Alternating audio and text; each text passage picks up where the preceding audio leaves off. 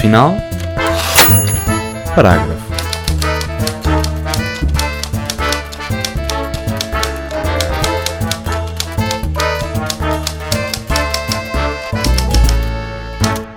Olá, sejam bem-vindos ao 13º episódio do Ponto Final Parágrafo, o programa da SCFM em parceria com a comunidade de cultura e arte sobre livros, literatura e a vida.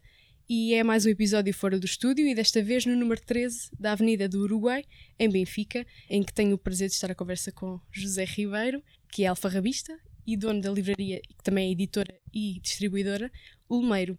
E é na própria Ulmeiro que estamos hoje. E para terem uma ideia, a livraria está cheia de livros por todo lado, não é? Por todo lado. Uma desgraça. Tenho um bocado a ideia de que já cresceram desde que nos sentámos, não? Eu acho que sim. Eles têm Eu acho vida. que eles se reproduzem. É um pouco isso. Há pouco estava a dizer que era preciso trazer o, o Fahrenheit outra vez, né? De vez em quando dá-me vontade. Mas não, não, não é essa a ideia, é o contrário do, do Fahrenheit. Daqui do que se trata é de preservar a memória e não de a destruir. E é engraçado que hoje calha ser no Dia Mundial do Livro. Sim, é uma, é uma data, como todas as datas, nós temos dias para tudo. Também calha um para o livro, embora me pareça que muita incapacidade de ultrapassar a situação em que se encontram os livros, as livrarias. Não é um uma- problema, não é um problema recente. É um problema que tem, enfim, que, que tem, que eu diria que tem décadas. Ainda por cima para uma independente, não é? É mais difícil quando, quando se é independente, paga-se o preço da independência. Houve uma vez que disse que os, os merceeiros não abrem uma mercearia por gostar de feijão. Essa é uma história que, que me contou o António Alçada Batista. Creio que num dia em que eu ia convocado para a PID, como era habitual naquele, naqueles anos 70, e encontrei o António Alçada Batista e falava-lhe desta ida à PID e tal, e dizia-lhe: opá, mas a mim ainda, evidentemente que sou contra a apreensão de livros, contra a censura, contra, fui sempre militante pela liberdade de expressão, mas há também um problema aqui que é eh, as dificuldades que nós temos para funcionar, os problemas económicos. eh, E o António diz: eh, opa, a questão é simples. Eu não conheço nenhum merceeiro que tenha aberto uma, uma mercearia por gostar de feijão e nós fazemos livrarias e editoras porque gostamos de livros. De certa forma é uma contradição com o próprio negócio. A PID vinha cá muito tentar uh, Sim, antes os de 25 de Abril, sim. e conseguiam ou eram. Eu, eu creio que não era. hum, Como é que eu ia dizer? A inteligência dos senhores era, era limitada, basta contar dois ou três histórias de apreensões aqui. O manual de botão armado, por exemplo, por estar armado, o manual, certamente. O Lenin, Stalin e Racine, Tudo o que era com IN. acabava em INE. Sofremos muitas investidas. O professor Daniel Mel, que tem estado a fazer investigação para a exposição sobre os 50 anos de Lumeiro na Torre do Tombo, concluiu que eh, as visitas deles aqui eram pelo menos semanais. Portanto, foi, foi de facto uma longa luta, mas também eh, outras vezes conseguimos ganhar. Porque por- nunca descobriram, por exemplo, o maior esconderijo onde nós tínhamos os livros proibidos. Já revelou alguém onde é que era? Era numa cave onde tínhamos estantes que davam para um espaço que era, que era quase só por grande azar aqueles descobririam. Mas tínhamos também livros cá, por exemplo, nos aquecedores, aqueles aquecedores grandes que em vez da botija de gás tinham livros. Havia sempre formas de contornar esse problema E que livros é que escondiam aí? Coisa é que eram os eleitos para estarem escondidos. havia tanta coisa que tinha pode ser proibida. Uns pelos nomes dos autores, outros pelo tema. Compreendia-se livros que hoje nos parece, enfim, Parece que vinham cá à, à toa e apanhavam qualquer absurdo. Não, não havia nenhuma lógica, nenhum. coisa que faziam assim mais comichão à Ah, PID. tudo que era marxismo, socialismo, eram coisas proibidas. Tudo isso e nós distribuímos também esses livros. Mas, mas autores, Manuel Alegre, por exemplo, poetas. Houve uma apreensão, por exemplo, uma vez de uma antologia da poesia portuguesa feminina a antologia das mulheres poetas portuguesas do António Salvado, que é um grande poeta, amigo de Olmeiro, já há muitos anos e que tem uma obra vastíssima e infelizmente não tão conhecido como deveria. Neste país dá muita gente distraída, onde há demasiados programas de futebol e pouco se fala de livros e da cultura. Se, se fosse dono também de um canal de televisão, o que é que fazia ao futebol? Tirava não, tempo? Eu manteria o futebol porque eu gosto de futebol. Agora, o que eu acho é que é um exagero que todos os canais, à mesma hora, tenham debates com, enfim, com pessoas, eh, certamente boas pessoas, não duvido, alguns um bocado grunhos, que às vezes gritam ao mesmo tempo. O que eu diria é que cinco minutos retirados a um desses programas, com um programa sobre o livro de cinco minutos, ajudaria bastante a, a cultura. promoção do, do, próprio livro. E é também aquilo que se coloca ao público, para que o público possa ver. E também, evidentemente, a qualidade dos intervenientes na questão, que, enfim, se for para um tipo chato, daqueles intelectuais. Não falo de cachimbo, porque havia alguns intelectuais de cachimbo que eu era grande admirador, como David Mourão Ferreira. Que já passou por cá, pelo Homeiro, não foi? Sim, o David apresentou cá pelo menos um livro e é, enfim, era a pessoa que eu conheci bem também na Faculdade de Letras, embora não, não tenha sido diretamente meu professor, mas hum, éramos, éramos amigos, sim. A Olmeiro agora vai fazer 50 anos, em 2019. O, o 25 de Abril, mais aqui dois dias, e faz 45. Ou seja, 5 anos que fazem a, a separação, como é que o José decidiu, num tempo em que tudo era controlado, muita cultura, como já disse, vinham cá buscar os livros, como é que veio o desejo de ter uma livraria? É quase como ter eh, uma sala de coisas ilegais. Isto é uma história improvável. Foi uma forma de resistência, isso é óbvio. Eu, aliás, comecei a resistir, acho que desde que nasci. então. Porque, enfim, nas condições em que eu nasci, teoricamente teria condenado a uma vida no campo. Eu nasci numa aldeia, numa casa de família relativamente pobre, pais, eh, o pai operário, a mãe camponesa, portanto não, não havia livros. Aliás, havia um ou dois livros e isso é sempre aquele mistério que eu ainda não consegui perceber.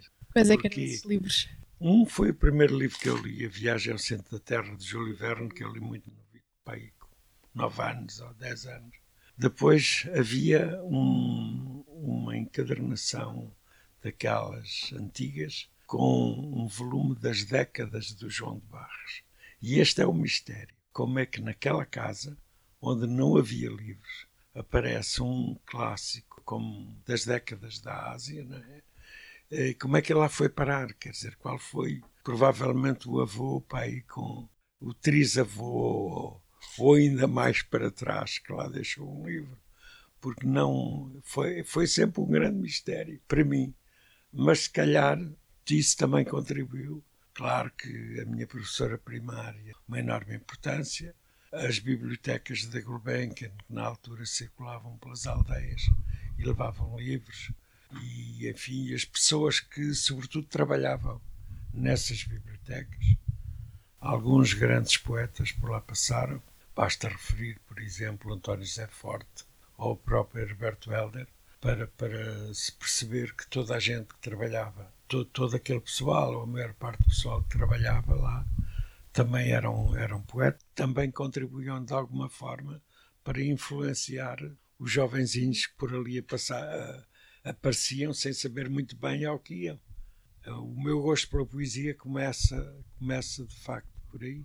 Começava a ler o quê? Lembra-se? Há clássicos portugueses com poemas, por exemplo, Augusto Gil com a Balada da Neve. Esse ainda se lê muito. Ou Guerra Junqueiro, com alguns daqueles poemas das flores. Sim, impressionantes. Tudo isso acabou por contribuir para um determinado gosto pela poesia. É daquelas pessoas que decoram os também versos. Escreve, também escreve. Também escreve? E já, já pensou em editar? Não, já editei, editei quatro ou cinco livros. Tens pai? Há uma pilha. Eu, eu nem dos meus livros cuido, porque alguns não tenho nenhum exemplar. Aproveitar os 50 anos agora de Olmeira e reeditar. Não, eu vou publicar um livro novo nestes 50 anos da Olmeira. Ah, é? Então de que é que se trata? É, o título é, um, é Julião e outros textos. Uma miscelânea de coisas. É, exatamente. Por isso é que eu não lhe digo Julião e outros poemas, porque como são poemas escritos ao longo de muitos anos e provavelmente será o meu último livro, agora que estou um bocado como Lobo Antunes, está sempre a escrever o último livro. E que venham mais últimos livros. Salva algum dos seus poemas de cor? Os meus. É assim o, o verso que lhe vem à cabeça quando pensa nas suas coisas. Hum, teria, teria que pegar num papel. Escreve da sentada que são elaboradas, há coisas que são que acontecem naquele momento. Tu agora deste das papeladas que andei à procura para a exposição, fui descobrindo coisas que eu já nem imaginava que, que tinha. E, e até críticas aos meos livros. O título de um dos meus livros é um verso do Eugênio de Andrade que ele me enviou, que portanto que recebi um postalinho simpático hum. com uns, uns versos dele e então retirei de lá o, o, título é O Difícil Comércio das Palavras, uh, que, é, que é um verso de Eugênio de Andrade. Que é como quem diz que, que vende aqui livros, tem aqui muitos ainda para vender. Eu continuo a dizer que é difícil o comércio das palavras. As pessoas vêm só ver as palavras e não as levam para casa. Ah, nós temos, nós nunca nos queixamos muito, temos um. Enfim, parece muita gente. Uhum. Que, o que eu acho é que é insuficiente e é insuficiente exatamente a questão da divulgação é, é decisiva. O, quando o professor Marcelo Rebelo de Sousa, já Presidente da República, nos visitou... Foi uma enchente de pessoas a voltar, foi. O que é inacreditável é que durante aquele tempo, durante aqueles... Enquanto durou... A fama. Eh, enquanto, exatamente, enquanto as pessoas se lembraram, veio imensa gente e vieram pessoas do bairro que, apesar da livraria já ter dezenas de anos no bairro, não conheciam a livraria. Conheceram naquele dia porque leram alguma das entrevistas ou assim, apareceram também as televisões, etc. Portanto, foi assim um período de muita notícia. Uma afluência e, aqui. E muita gente descobriu. E vejo muita gente conhecida. O Ricardo Araújo Pereira, por exemplo, e foi? Depois disso já voltou. Parece. Deixou cá um exemplar das crónicas dele? ah, não. não, não, por acaso não. Mas recordo que nos comprou uma enciclopédia, que é uma daquelas enciclopédias que as pessoas dizem que já não se usam por causa da internet. Mas, mas eu acho que há. Hum, eu, eu continuo, enfim, tenho lido muita gente, tenho lido opiniões em que se diz que o papel está condenado, o livro está condenado a prazo porque a internet. Estamos aqui a ver um, aqui uns versos que escreveu. É, é, verdade. É verdade, mas tem, tem piada porque foi a, a, uma colaboradora da livraria que foi buscar é um bocadinho de um, de um texto. Diz o quê? Diz o quê?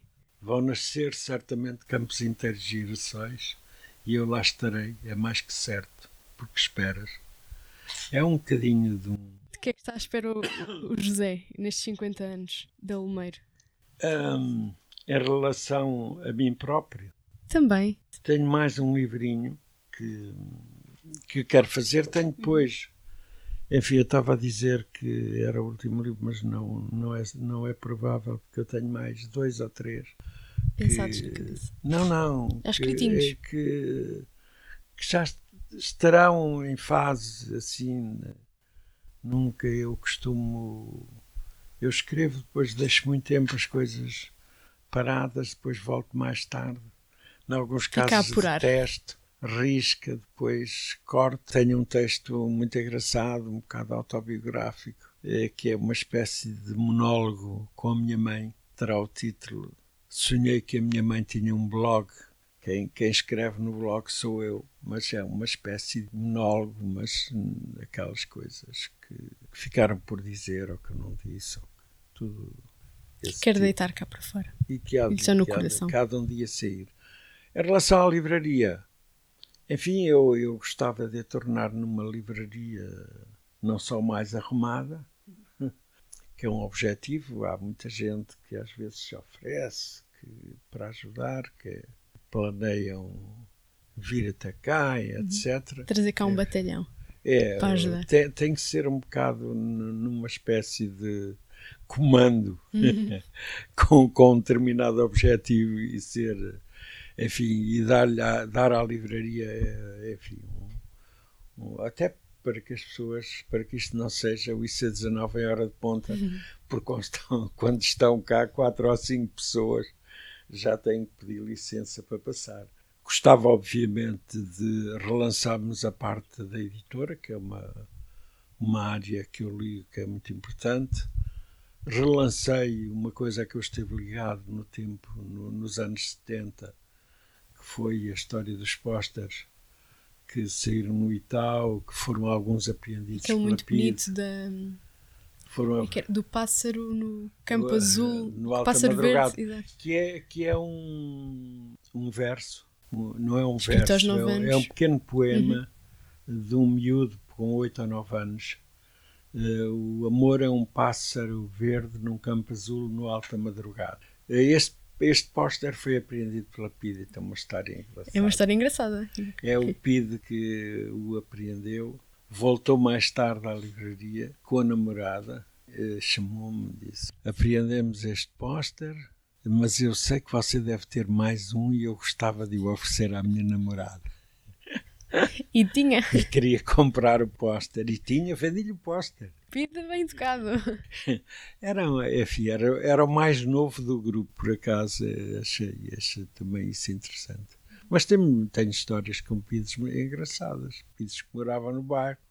E simpatizavam com a, com a livraria e não queriam. Sim, que me avisava às vezes. E, olha, amanhã o pessoal vai aparecer por aí. Então ou pegava nos livros. Ou então dizia-me: cuidado que você tem vizinhos aí que não são recomendáveis. Estas coisas todas têm sempre as, as contradições. As contradições de tudo levam-nos às vezes a coisas paradoxais. As pessoas podem ser melhores ou piores, mas o sistema era o sistema e contra o qual eu, eu me bati. Tive, fui processado. Um, publicação de um livro. Aliás, fui processado antes, antes e depois de 25 de Abril, que é engraçado. Porquê depois? O que é que eles lhe queriam? Que eu publiquei um livro com o título Massacres na Guerra Colonial. E ainda não interessava falar e disso. E o Estado-Maior-General das Forças Armadas entendeu que o livro fazia, obviamente, referência às questões, às questões da guerra colonial e não era um tema, aliás, como não é, nós não temos, temos romances, evidentemente, até temos pessoal que fez o 25 de Abril a escrever romances, bem como o Carlos Val Ferraz, que é o Coronel Matos Gomes, mas não temos eh, grandes filmes sobre a guerra, nem grandes. Ainda é um tema tabu, um tabu. na sociedade portuguesa, apesar dos anos todos que já Gostava mais que se falasse disso. Não, acho que nós. Hum, como é que como é que eu posso dizer isto? Acho que já era normal. Já era tempo de... Já era tempo, era sobretudo o pessoal mais jovem ter acesso a mais informação para se estudar sobre as coisas enquanto estão vivas algumas testemunhas principais do tempo. E sobre o 25 de Abril, achas que já, já há muita informação ou convém continuar a, a estudar outros campos? E Há alguma, mas não se discute suficientemente as coisas, por exemplo, correram mal durante muito tempo achou-se que foi, foi pacífico, não houve parte boa é a questão da liberdade. Para quem nasceu depois de 25 de Abril, é quase como se como não tem ideia nenhuma do que é viver em, sem liberdade, privado sem dela. liberdade, privado de liberdade e sobretudo mais grave ainda estar na iminência os, os jovens, uh, os rapazes sobretudo, terem que ir para uma guerra eu, eu, por exemplo, arranjei forma de ficar quatro anos a vegetar nas oficinas de material aeronáutico em Alverca, que, que me substituiu a ida para a guerra, porque eu tinha decidido que não faria a guerra. Aliás, eu tinha um irmão mais velho, que era padre, que conhecia o padre da Alverca, e enfim, lá arranjou a forma e a cunha para eu entrar lá. e, e ficar lá os quatro anos e saí exatamente no dia em que passei à disponibilidade. Não fiquei nem, nem mais, mais, um, dia. dia. Nem mais um dia. Não lhe interessava nada, não interessa a ninguém não, ficar por enfim, ficou lá muita gente por razões de emprego, etc. Mas não era bem a minha, a minha praia. Mas entretanto abriu uma editora na Amadora, não foi? Uma livraria na Amadora. Editora, uma livraria. Sim, o Obelisco, também, enfim, onde houve muitas coisas. Foi um local também de resistência na altura. Por ali passou muito pessoal que conspirava na altura também. Fizemos coisas na livraria também, obviamente, apresentações de livros, sessões de poesia, etc. Antes, antes da Olmeira ainda passei pelo Tal, onde saiu tal, tal A Criança e a Vida e esses pósteres. E agora regressei à edição de pósteres. Saiu o primeiro e vai sair agora o segundo. As pessoas uh, encontram isso, só vêm cá fisicamente? Tem, tem, temos colocado cá e vou colocar na fábrica de Braço de Prata também, que é um local onde vai muita gente, onde passa muita gente nova também. E enfim, na edição é o normal. Publicámos um, um policial Jacinto Rego de Almeida, muito na linha do, do policial de Ruben Fonseca, com grandes preocupações sociais. Um, que já está por aí, estará na FNAC, nas Bertrands, etc. Portanto, que terá distribuição comercial normal, embora nós iremos sempre fazer pequenas tiragens. E agora, agora também tem pensado das, das cartas, está aqui sete cartas a um jovem filósofo, ah, o não é? professor Agostinho da Silva. Não, não, não ficaremos só pelas sete cartas a um jovem filósofo. Mas as Sete Cartas a um Jovem Filósofo é um livro importantíssimo de Agostinho da Silva, eh, que, é, que eu acho que devia fazer parte do Plano Nacional de Leitura que devia ser lido obrigatoriamente pelos jovens, obrigatoriamente entre aspas. Entre aspas. Porque obrigar, o que é que acha de obrigar os jovens? Não, estou completamente contra. contra. Dizer, Faz o efeito contrário. Que as pessoas têm o direito de ler e o direito de não ler. Não, não parece que seja uma boa política uh, e é preciso muito cuidado mesmo nos livros que se aconselham, porque há, um, há livros bons para iniciar, para uma pessoa, para um jovem se iniciar na leitura, e há outros que se calhar vão levar a dizer, mas que grande estepada, que grande chatice. Aí é preciso muito cuidado. Já voltamos à história do tempo em que se dividiam orações nas Lusíadas, quer dizer que era um, uma, uma estupada, um crime. Olha que ainda se faz. E ainda? Ainda se faz. E, e olha que por esta altura, são agora, é quase meio-dia, às duas e meia, o, o Plano Nacional de Leitura vai, vai para, o, para o Chiado, vou fazer uma manifestação e, e também. Acho boa ideia. Tem, tem partes de sessão de, de leitura, de poemas e depois param em, em vários eu, Bertrands e FNACs. É, sim, eu acho. ir lá dizer isso. Não, eu acho, acho tudo isso bem. Agora, o problema é que Lisboa, Lisboa não é só o Chiado.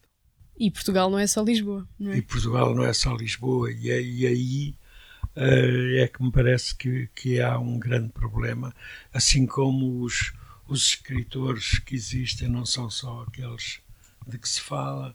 Eu acho que há uma espécie de. Viram o holofote para poucas pessoas. É, somos um país de compadres e de comadres, verdadeiramente. Quem é que merecia também o compadrio? Quais é que são os autores que, não, mereciam mais atenção? Não, eu não, não citarei nomes, até porque, enfim, eu. gosto eu, pessoal, quem é que. Eu sou daqueles que digo que há bons livros que tiveram grande êxito, há grandes livros que não venderam nada. O que é que eu acho? O Estado tem determinadas obrigações nas bibliotecas públicas, nas bibliotecas escolares, nos... e eu penso que hum, o destaque é sempre dado a poucas pessoas. Isto é visível em tudo. Os que aparecem a comentar futebol são os mesmos quase há vários anos. Os que também. aparecem a, a falar de, de, mesmo de livros ou de literatura também são os mesmos. A... Não quer dizer que alguns não tenham ah. qualidade, não é isso. O que eu acho é que somos um país muito de. É assim, eu acho que os, os amigos, a história dos amigos são para as ocasiões é assim uma coisa que é transversal à política, à economia, E pouco se calhar, literatura. Se calhar a tudo. E também chega à literatura, infelizmente. Mas há certos amigos que são bons ter por cá, não é? Há 45 anos, por esta altura, andava por aqui o, o José Afonso, mais conhecido por Zeca Afonso, consigo, não é? Sim, o Zeca foi sempre um grande amigo, desde praticamente o início do Olmeiro. Aliás, cantou aqui, trouxe gente até da Galiza, o Benedito veio cantar cá e foi o Zeca que o trouxe. Éramos amigos. Uh, nesse, no 25 de Abril, para aí uma semana antes, ele, ele saía do local, no caso, neste caso de Setúbal, que era onde morava ainda, e procurava sempre nas vésperas do 1 de maio sair, sair de casa por causa da possibilidade de, de ir dentro, não é? E nessa altura estava em minha casa, esteve em minha casa. Por acaso, nesse, nessa noite, na noite de 25 de Abril, ele foi dormir à casa de um amigo meu, que morava aqui, que trabalhava na Olmeiro também. Mas logo de manhã tivemos em contacto, veio para cá, encontramos aqui. Já sabiam das novidades? Veio cá ter muita gente. Começámos cedo a falar. Os primeiros telefonemas que eu recebia de um amigo que me recordo bem, que era um tipo que dava aulas no ISE, e eu perguntei-lhe, então, mas isso não é, um, não é extrema-direita, não é o que usa da Riaga? E ele diz, não, parece que não, pá. então, eh, liguei depois ao, ao local onde o Zeca estava. E ele, que era ele, sair? ele veio para cá e encontramos aqui de manhã ainda, durante bastante tempo, foi cá tem muita gente. Recordo-me do encadernador que morava em Benfica, o Sr. Soares, que entra na livraria com um colar, era uma rolha, o colar era uma rolha, eh, portanto a rolha tinha caído, a rolha que, que tapava a boca, não tapava a falar. boca tinha caído e ele trazia a rolha como colar. Mas recordo-me, por exemplo, do Manel Hermínio Monteiro, que depois esteve na Ciralvin, onde eu também também ajudou, ajudou também a fundar. ajudei a fundar. Manuel Hermínio Monteiro também veio cá, cá ter, apareceu aqui muita gente. E seguiram para. Com o Zeca, recordo-me de andar aí pela manhã, de manhã na, na, na cidade, recordo-me, por exemplo, ter estado com ele em frente do aquele jornal de direita que era o Diário da Manhã, salvo erro. E quando eu comecei a ver o pessoal a tirar uh, os documentos, as pastas, pela janela fora, já estava. Recordo-me dizer para o Zeca: opa, isto parece que não está a começar bem, porque é óbvio que nem que, se, nem que fosse por razões históricas, eh, estas coisas não são para, não destruir. São para destruir. Convinha ficarem é, com elas. É. Mas, entretanto, há, há livros também que, que ficam abertos à leitura. Depois do 25 de Abril, as pessoas ficaram sedentas por ler ou foi não, gradual? Não, há uma, há uma espécie de. Uh, Normalização. O, o livro proibido. Há muita gente que, que vem à procura de, de, de informação que não lia habitualmente determinado tipo de livros. Tornou-se tornou o, livro, o livro proibido foi assim uma espécie de, de livro da moda durante algum é. tempo, não é? Pois essas coisas passam naturalmente, aliás, passa tudo. Hoje nós já alguém fala do que aconteceu em Moçambique hoje. Passou muito tempo. Não passou nem muito. Então acho que hoje em dia, já, já passou muito tempo nessa altura, já, já o livro está de boa saúde, já, já mais gente quer ler. Eu fui sempre defensor da ideia de que há mais gente a ler, obviamente. Também não sou daqueles que diz que condeno quem lê no computador, ou os e-books, ou os, os Kindles, essas coisas. Eu acho Realmente que tudo lê. isso é, é, tapar, é querer tapar o sol com a peneira. Há coisas que não. que, que, que, que vieram e, e que estão aí e vão continuar aí. Agora, se me disserem que isto vem substituir aquilo, não, não vai substituir nada. Como a televisão, como a televisão não substituiu o cinema, são é, instrumentos que também podemos utilizar para nos ajudar, mesmo de quem é defensor desta área do papel, como eu, que passei a vida a andar ao papel. Não fiz outra coisa na vida se não andar ao papel, que era o título de uma crónica que eu tive aí no Jornal de Província durante muitos anos. Um, vai continuar a existir, obviamente que vai continuar a existir, nem que seja como reserva aqui aquelas coisas dos animais em extinção. Livre em extinção. que ficam aí para que o pessoal possa um dia dizer: Olha, vou ver esta coisa que ainda existe. Claro que me preocupa que, que se destruam as árvores para fazer livros, tudo isso. São problemas que têm que ser considerados e, e temos que pensar neles, como me preocupa que nos últimos 10 anos 30% dos pássaros tenham desaparecido do planeta, ou que mais de 40% dos animais nos últimos 40 anos tenham desaparecido. Está informado, conter o Dia da é. Terra. Não, porque, porque são temas que me interessam também. Muitas árvores morreram para ser. Eu nasci livres, no mas... campo, nasci no campo. E sabe, e sabe a importância. E sabe a importância. Mas muitas relíquias surgiram daí, não é? Tem, tem para aí algumas escondidas? Ou... Qual é que foi a melhor relíquia que aí teve? Ah, tenho. Eu nunca fui muito de. Embora goste dos livros. decorar os livros. Não, gosto de livros antigos. Gosto de alguns livros, mas terei por aí o mais interessante, interessante ou importante, se é que é uma coisa, podemos aspas pôr entre aspas. Podemos pôr aspas no ar. Que é um livro impresso pelo mesmo, pelo mesmo impressor dos Lusíadas, um senhor Álvaro Velasco, de 1611, que está, que está absolutamente impecável. E aquilo que me impressiona é o papel ter resistido estes, estes anos todos, eram evidentemente um bom papel, eh, ter resistido estes anos todos, a letra ter-se mantido, etc., quando há coisas que a gente fotocopia há meses e que vai olhar e já e desapareceram as letras, não é? Isso, isso eu gosto, obviamente. Terei também um livro do Terêncio, também de 1600 e pouco. Ah, gosto muito da história do livro, obviamente, desse tipo de livros sobre livros.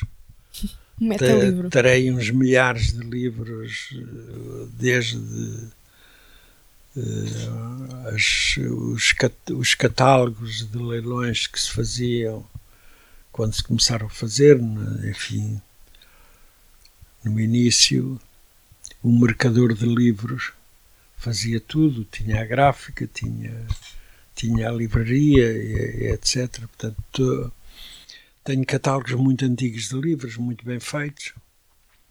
Aliás, se desaparecerem os livros, os catálogos continuam.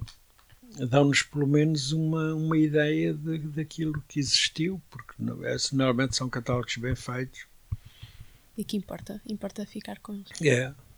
Agora, com os, com os 50 anos, como é que pensa festejar? Já falou do, da, da fábrica do braço de prata? Sim, nós numa, num, digamos, neste primeiro momento inauguramos a exposição sobre os 50 anos da Umeiro. Terá algumas coisas interessantes. Que agora é acho. é espaço cultural, não é? Sim, que é espaço, agora é associação Foi só mais cultural. a nomenclatura, não é? Para... É uma mudança que, aliás, devíamos ter feito no início, porque tínhamos evitado muitos dos problemas que tivemos se tivéssemos feito logo, porque na prática foi, foi sempre essa a ideia e eu vinha também das cooperativas culturais. Uhum. Não era só que, vender livros, vinham cá declamar é, poemas, apresentá-los? Sim, sempre. Eu estive ligado ao movimento das cooperativas culturais, que foi encerrado em 71, ainda no consulado de Marcelo Caetano. E, e o Olmeiro contribuiu muito também para que algumas dessas cooperativas pudessem existir, termos fiadores das rendas, eh, esse tipo de coisas. Importávamos livros, por exemplo, para a Livrelco, que era a cooperativa livreira universitária mais importante e na altura não se importava quase livros nenhums, não é? Foi, sim, foi pioneiro tínhamos, nisso. tínhamos algumas coisas sim, por exemplo, nós distribuímos a literatura espanhola, por exemplo, que não era vinham não se lia sem de Espanha vinham vinham é, livros técnicos, mas a literatura propriamente não. Recordo-me estar em Madrid na, na, na, Feira do Livro e provavelmente terei sido das primeiras pessoas que esteve numa Feira do Livro em Madrid. creio que é Para trazer 70, para cá. 70, é 71, 70 ou 71. Conheci o Vargas Llosa, tive contactos com editores espanhóis da altura. Levei o Fernando Pessoa e ofereci a editores eh, meus amigos que não conheciam. Portanto, eu acho que, hum, enfim, eh, Pôs a literatura a viajar. a Olmeiro fez, eh, fez um trabalho que eu acho que foi importante na altura, quer no plano da resistência cultural, quer no plano da difusão da, da própria literatura também. Divulgar. Eu acho que fiz a minha obrigação. Não sente fiz mais do que a minha obrigação. Isso é, isso é interessante, sentir que, É. que era obrigação. Acha que isso já estava de alguma forma es- escrito? Porque, como, como começou por dizer, não era suposto. Foi parar aqui por acaso, não sabe como, é, como assim? Não, é uma, é uma história completamente improvável. Os fulanos que, que andaram na escola comigo ao meu tempo são serralheiros, ou não sei quê, ou, ou tipos que trabalham na agricultura, ou, ou alguns emigraram também. Mas sente que está a Da- ser da, recompensado minha terra houve gente que... Sim, eu, eu penso que fiz aquilo que eu queria fazer sempre. Esse é o aspecto que eu acho que é importante.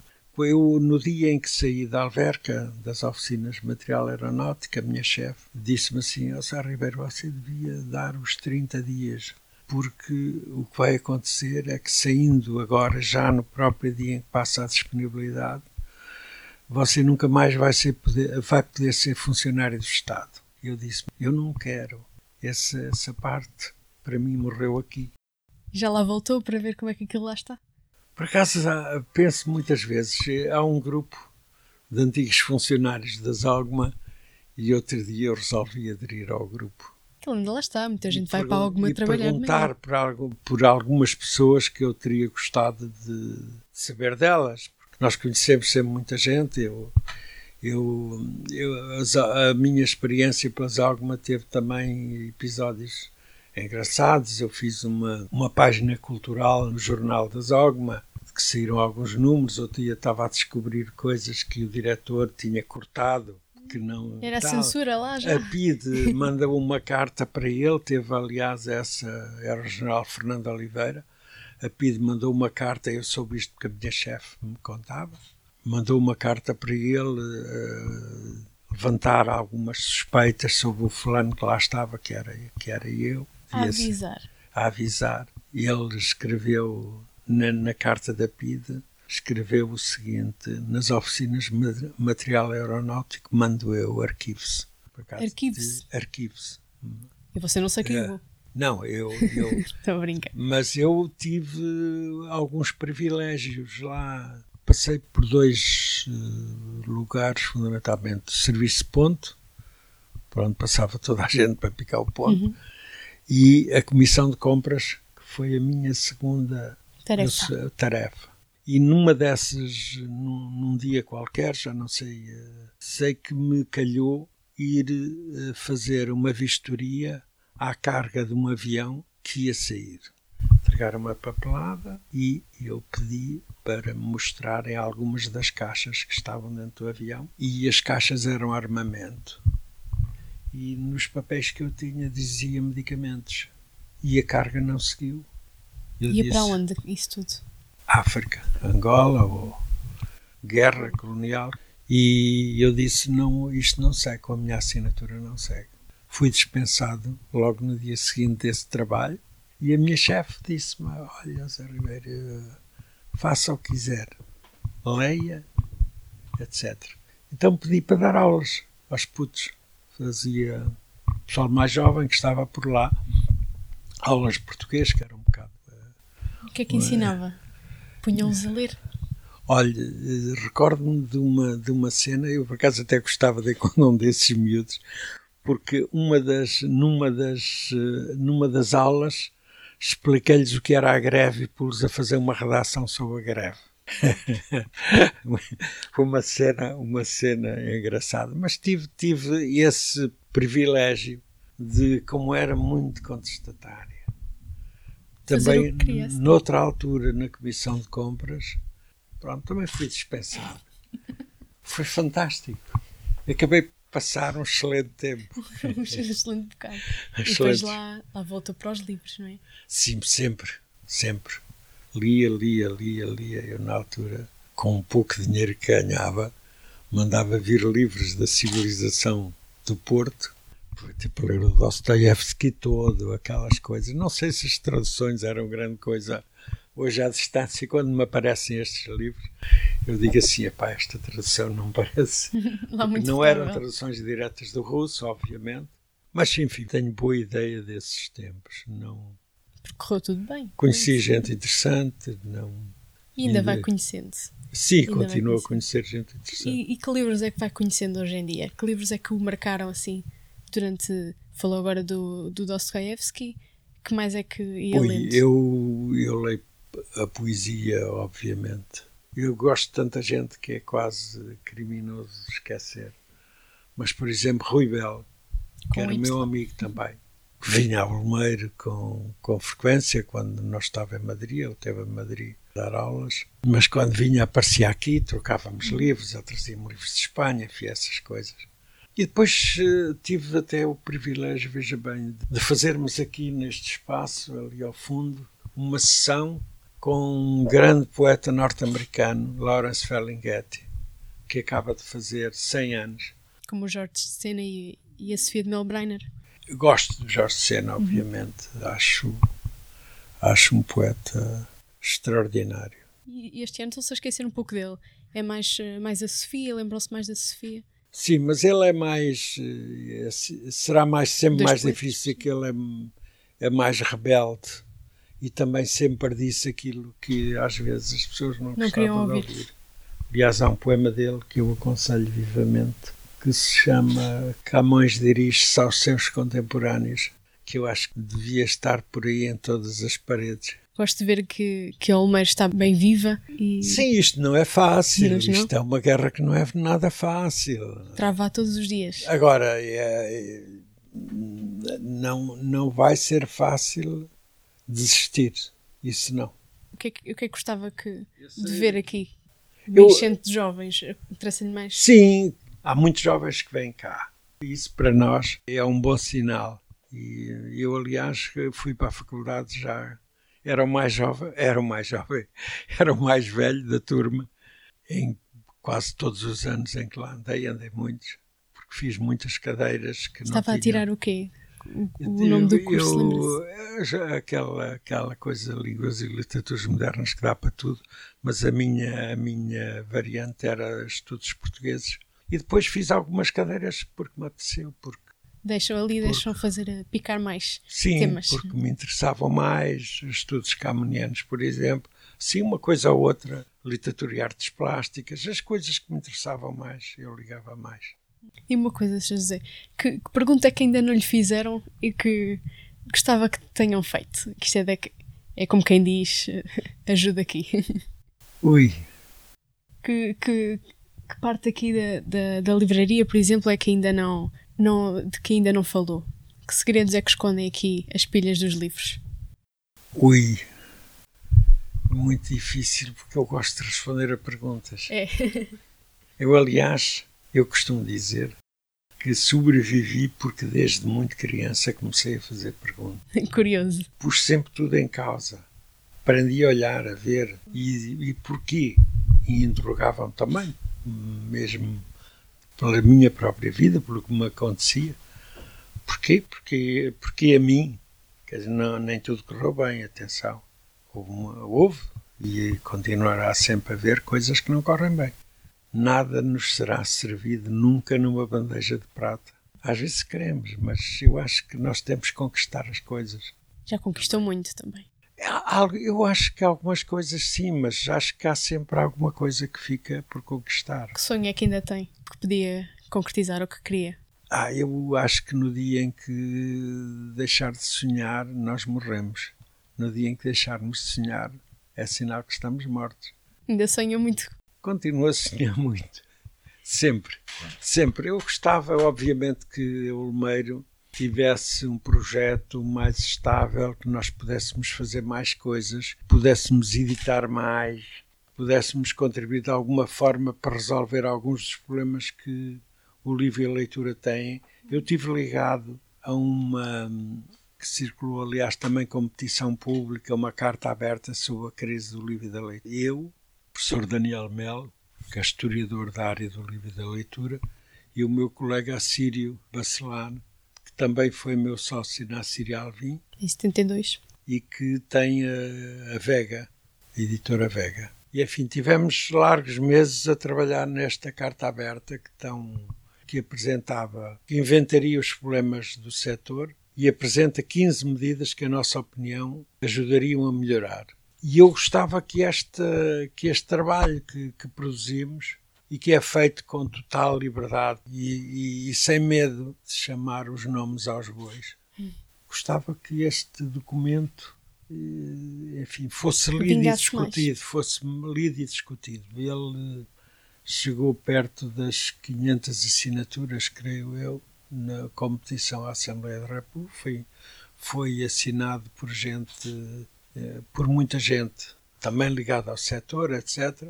Mas as coisas em Portugal morrem depressa e é este a minha a minha luta é eh, porque é que porque é que há uma espécie de perversidade que leva a que as coisas importantes passem rapidamente? Porque é que se esquecem coisas, porque é que uh, as prioridades desaparecem continuamente em nome, de, em nome das audiências, em nome, obviamente, que o dinheiro é a grande perversidade. Eu não, eu não queria agoirar, mas entretanto, quem é que toma, vai, vai tomar conta aqui do, do Olmeiro? Ui, esse é o grande drama. É o grande drama? é um grande drama. O Salvador sozinho não dá conta dos livros todos. Só se calhar de primeiro andar. Não, esse é um grande problema. Esse é um grande problema. E veremos. É uma das razões porque também fizemos a associação. Eu, eu quero continuar a pensar que é possível fazer coisas também fora daqui. Que não queremos estar só aqui. Nós queremos fazer outro tipo de coisas. Eh, eu tive projetos, sonhos e tal. Uma aldeia do livro, por exemplo. Uma coisa que pensei para aí há 40 anos Estive envolvido nesse projeto com o Carlos Pinto Coelho, com o João Carlos Albi novamente, com uma série de gente. Tivemos quase a chegar lá eh, e ela seria feita na, na, na, na, Vila da Feira, onde funciona aquela coisa. Óbidos. Não, a de Óbidos, a ideia é minha, o Zé Pinho avançou sem mim, problema também não. O fólio.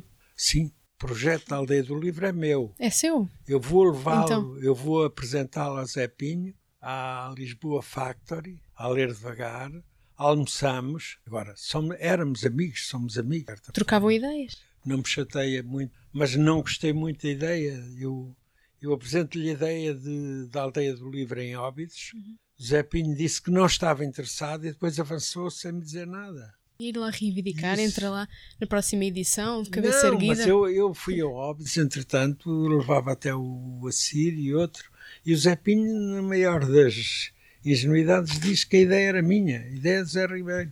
Mas a verdade é que avançou sem me dizer nada. Aquela era, é aquela, era então aquela que estava a pensar. Ele conseguiu ele. Ele conseguiu. Agora, não é bem aquilo que eu queria fazer com, numa aldeia do livro. Ainda não desisti. E então como é que quer concretizar Logo isso? se vê. então fica, fica assim a ideia em aberto. A ideia está em aberto.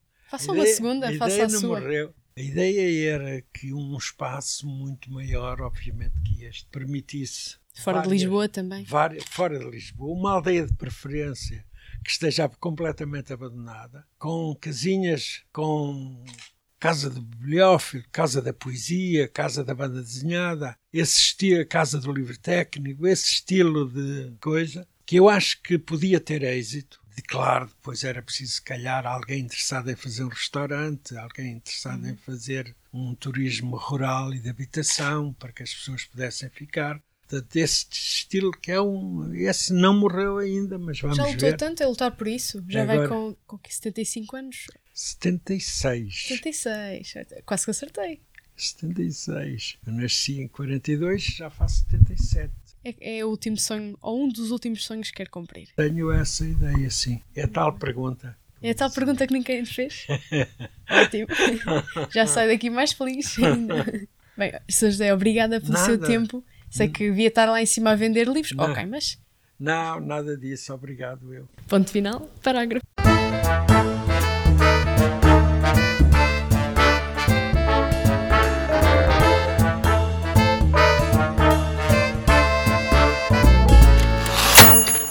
Acho que se